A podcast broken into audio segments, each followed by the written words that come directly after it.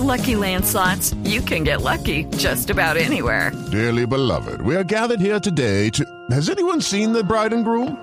Sorry, sorry, we're here. We were getting lucky in the limo and we lost track of time. No, Lucky Land Casino, with cash prizes that add up quicker than a guest registry. In that case, I pronounce you lucky.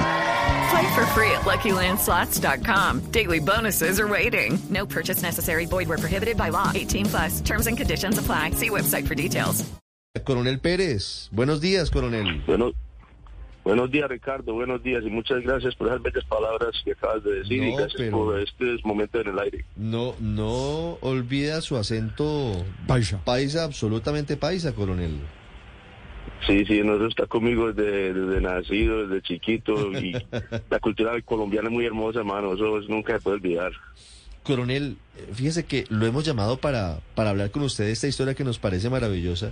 Primer eh, colombiano en llegar a ser jefe de policía de, de una ciudad como es Providence, en Rhode Island. ¿Cómo, ¿Cómo ha sido su historia? Nos contaba Juan Camilo Merlano desde Washington, nuestro corresponsal, que llegó muy joven usted en el 1982 a los Estados Unidos. ¿Cómo es su historia? ¿Cómo llega Sí. alguien, un bellanita, así se, se les dice a, a los nacidos en Bello, a los Estados Unidos? ¿Y cómo hace la carrera para llegar a ser jefe de policía de una ciudad como Providence? Sí, sí, interesante. Muchísimas gracias por eso. Sí, no, yo ya acá adolescente me vine de Colombia de Bello a, a los pues de- adolescente, jovencito, y llegué a este país, inmigrante, y para calificarse, y nos vinimos porque la oportunidad de la vida, ¿cierto? Mi papá buscando como oportunidades para uno sobresalir y en Colombia la situación para nosotros no era una familia humilde, verdaderamente no, pues, hubiéramos hecho lo mismo porque la- el hambre de, de progresar siempre estuvo ahí y más que todo por la niñez, esa fundación que me dio Colombia. Llego a este país y sin hablar inglés empecé a socializarme con eh, la, el Providence es más que todo muy cultural, muy diverso. Hay personas puertorriqueñas, dominicanas, centroamericanas, afroamericanas, mucho inmigrantes, tanto que la ciudad, la capital, es una mayoría de minorías. Entonces empiezo con este tema de la policía, porque siempre en Colombia admiré el trabajo de los policías. Para mí esos hombres y mujeres que trabajan allá son unos héroes. Eso sí, he tenido la oportunidad de estar en entrenamiento con muchos de ellos y las experiencias que ellos y los ejemplos y las historias son, son increíbles. Ah, ahora llego acá y empiezo con ese tema y me meto y me involucro. ah, en ese tiempo aplicaban 3.000 personas. De esas 3.000 cogían 60. Era un proceso de eh, exámenes físicos, escritos, psicológicos, médicos. Eh, esta profesión aquí la pagan muy bien, siempre la, la- eh, el progreso, la educación, entonces eh, me metí en eso y, y tuve, estuve bendecido que, que me cogieron en ese tiempo y era uno de, en el departamento en ese tiempo yo era uno de 25 minorías.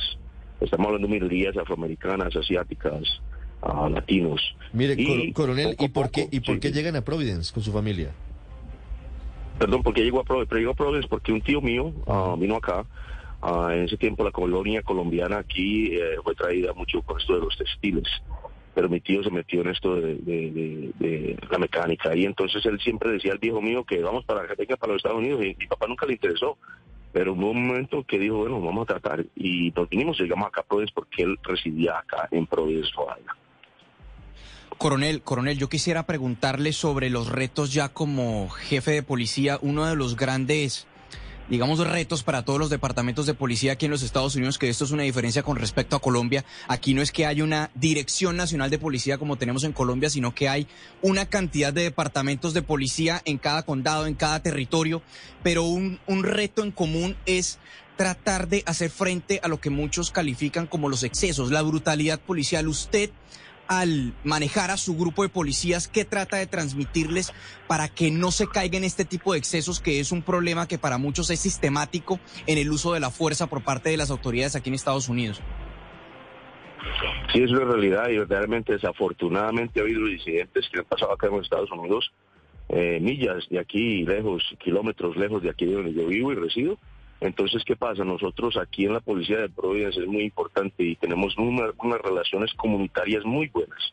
Eh, es tanto que nosotros tenemos una, una unidad que es de relaciones comunitarias y nos mantenemos integrando ah, iniciativas, ya sea con los jóvenes, eh, con las comunidades, con los activistas, personas con diferentes ideologías. Es importante nosotros esa relación. Eso es una, una de las partes, eh, siempre buscando eso. La otra parte es el entrenamiento de los oficiales. Importantísimo nosotros que tengamos un entrenamiento siempre de calidad. Ah, muchas veces aquí en la Policía de Nacional de, de- los Estados Unidos somos 18 mil, como tú dijiste ahorita, y todos tienen diferentes supervisores, diferentes coroneles, diferentes reglas. Pero nosotros aquí en PRODE nos aseguramos que el entrenamiento de los policías sea calidad y también el reclutamiento. No es la cantidad de reclutamiento, sino la cualidad de personas que estamos reclutando. Una de las cosas que nosotros eh, valoramos verdaderamente es el servicio comunitario, pero también valoramos porque hay momentos que hay que actuar y hay que tomar acción y son momentos violentos, eso se valora. Y esas dos cosas no pueden ser exclusivas, muchas tienen que ser el, el policía, patrullero, tiene que entender que debe tratar de hacer las dos, la empatía, la compasión, la dignidad, el respeto por el ser humano, esas son cosas que empieza desde arriba con el coronel hasta el patrullero. Entonces nosotros yo creo que en ese sentido nos hacemos sentir, eh, tenemos ejemplos y damos muchos ejemplos en muchas partes de la nación. Es tanto que ahora voy a la Miami para una conferencia a hablar de esto.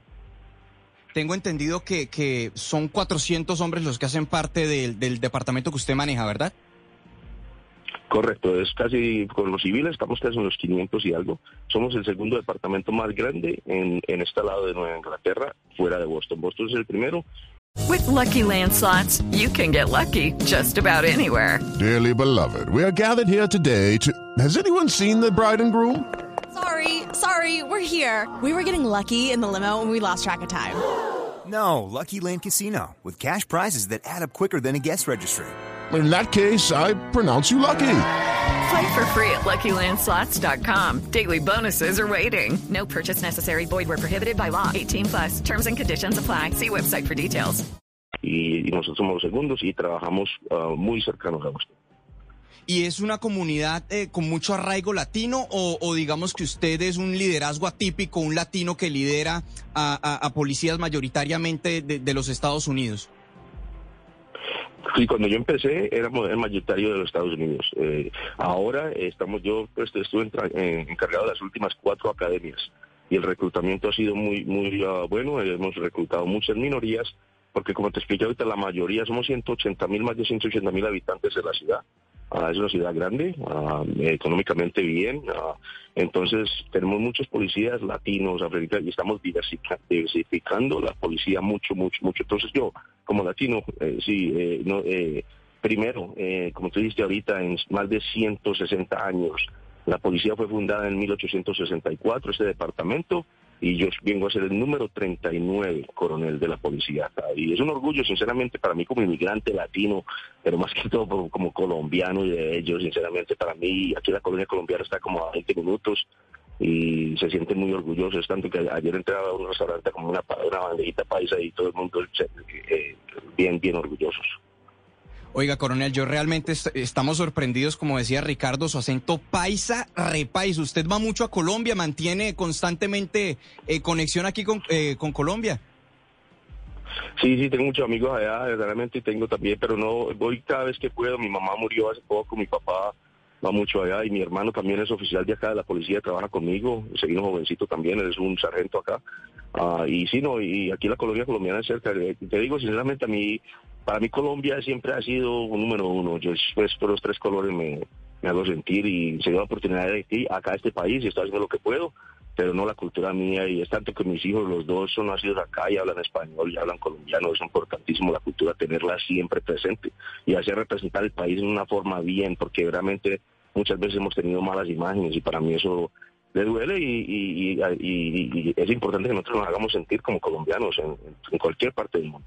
Sí, coronel, ¿cómo, ¿cómo fue esa experiencia de dirigir, de liderar un grupo de policías siendo latino, pero un grupo de policías mayoritariamente eh, americanos? ¿Es una experiencia satisfactoria o tuvo algún tropiezo por su procedencia, por su origen?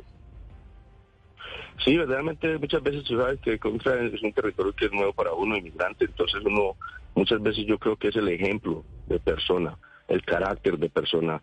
Ah, en cualquier parte del mundo que tú veas, cuando tú tienes, eh, no, pues humildemente lo digo, ah, cuando tienes talento y tienes carácter y ves que una persona que puedes hacer el trabajo, esas personas se van adaptando a ti. Yo creo que eso fue lo que me pasó, porque a mí verdaderamente acá hay un proceso de exámenes para subir al rango que yo tengo. Es tanto que las minorías han saltado rangos y yo soy el único que he cogido todos los rangos. Entonces, ¿qué pasa? El americano me ve a mí y se le ha cogido todos los rangos, no tienen por qué decirme, y no, no puede ser averaje, tengo que ser más.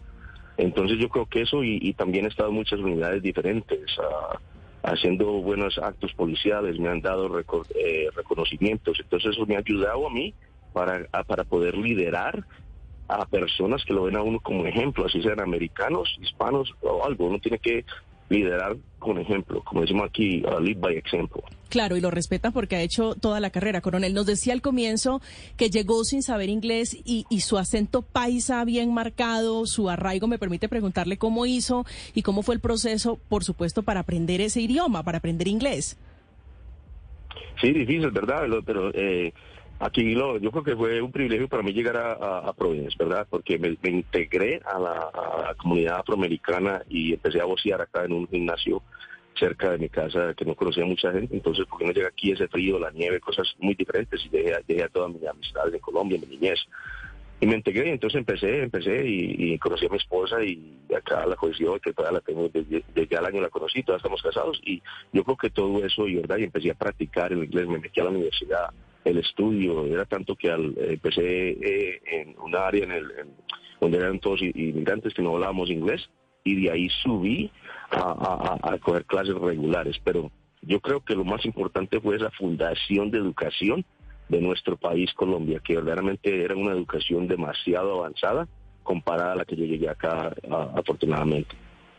Sí, de hecho, Coronel, quisiera preguntarle si el ser colombiano cree usted que le da cierta ventaja en temas como, por ejemplo, la lucha contra el narcotráfico. Veo que Providence en Rhode Island es muy movido en cuestión de condenas por tráfico de drogas, por fentanilo y por cocaína. ¿Siente que eso le ha dado a usted alguna ventaja en su, en su oficio? So, Providence, sí, es como, Providence es como una, una, una, una link, como una, donde, donde esa es la mitad de Nueva York y Nueva Inglaterra. Entonces sí, es correcto lo que dices, como, y aquí salen muchas tentáculos para de la droga, ¿cierto? Pero yo creo que a mí lo que me ayudó más que todo fue las experiencias de la vida.